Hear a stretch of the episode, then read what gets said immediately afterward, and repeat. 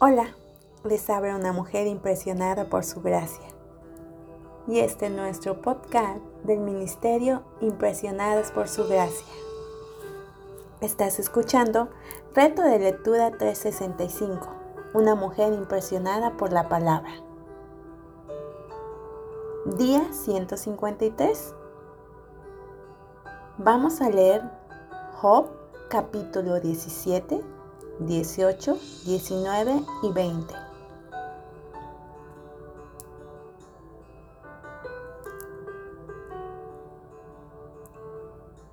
Hoy nos encontramos a Job describiendo de una manera gráfica su dolor y al leerlo no, no pude sino pensar en el dolor que sintió nuestro Señor Jesucristo en la cruz.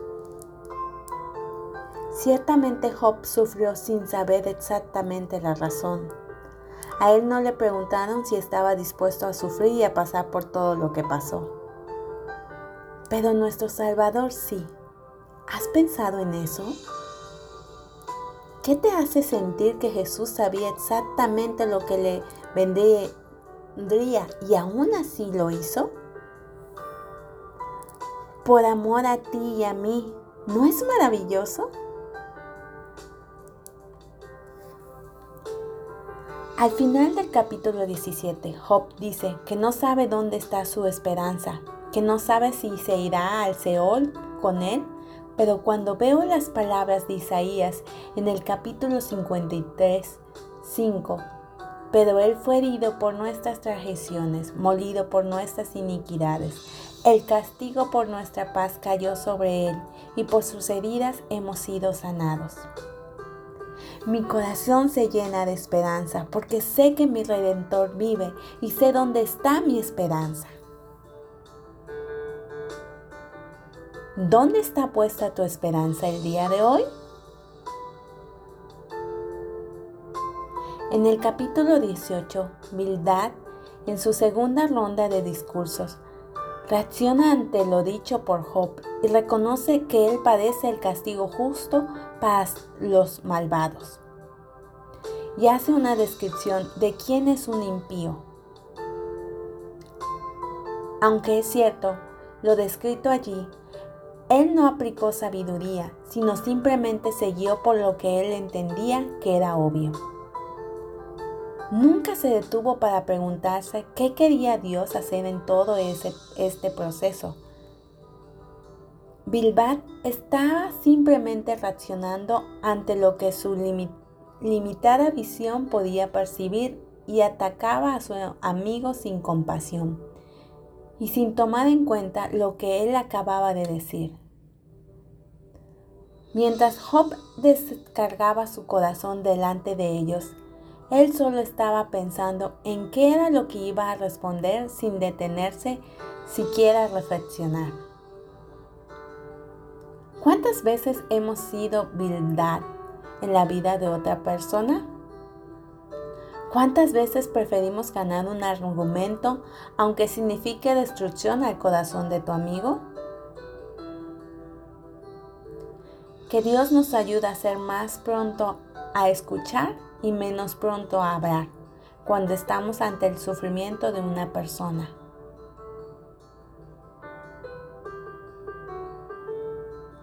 Job responde en el capítulo 19 diciendo que en, un mundo sin justicia ni amigos, el justo lo único que puede hacer es esperar la acción de nuestro Salvador.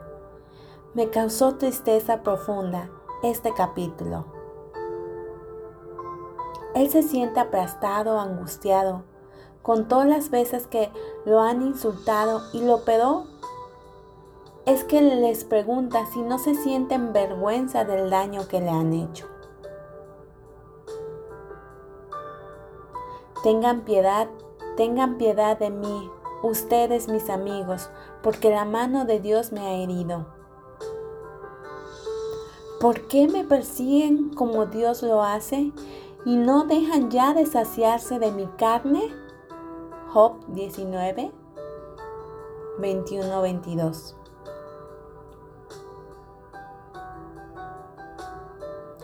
Luego de decir todo lo que siente, viene una de las porciones que trajo aliento a mi corazón, donde sé que aunque te insulten, no te entiendan, no te comprendan, seas criticado, hay esperanza.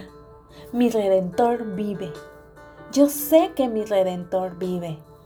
Y al final se levantará sobre el polvo. Y después de deshecha mi piel, aún mi carne veré a Dios, al cual yo mismo contemplaré, y a quien mis ojos verán, y no los de otro. Job 19, 25 al 27. Oh, cuánto anhelo ese día en el que mis ojos vean a mi Redentor. ¿Esperas tú también con ansias ese día?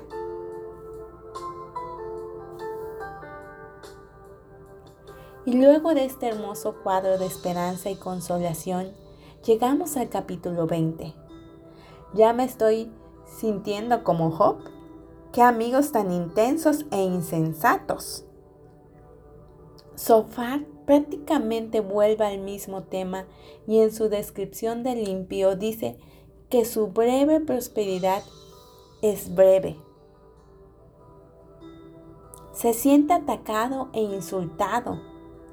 Se sintió herido y en su discurso incluye a Job en este grupo de impíos que acaba de describir aquí. Ciertamente los malvados sufrirán gran dolor y angustia, y que todo se volverá contra él.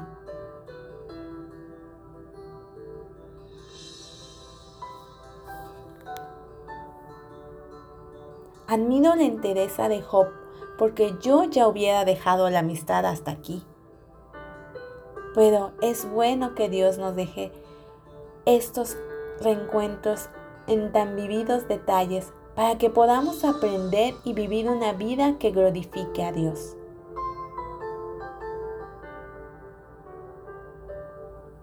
Mañana continuaremos viendo qué responde Job y entraremos en una tercera ronda de conversaciones.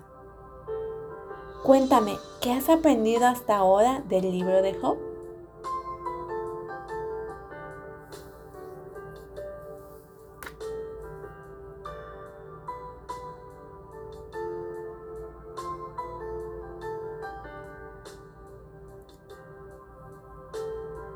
Gracias por escucharnos en este bello día.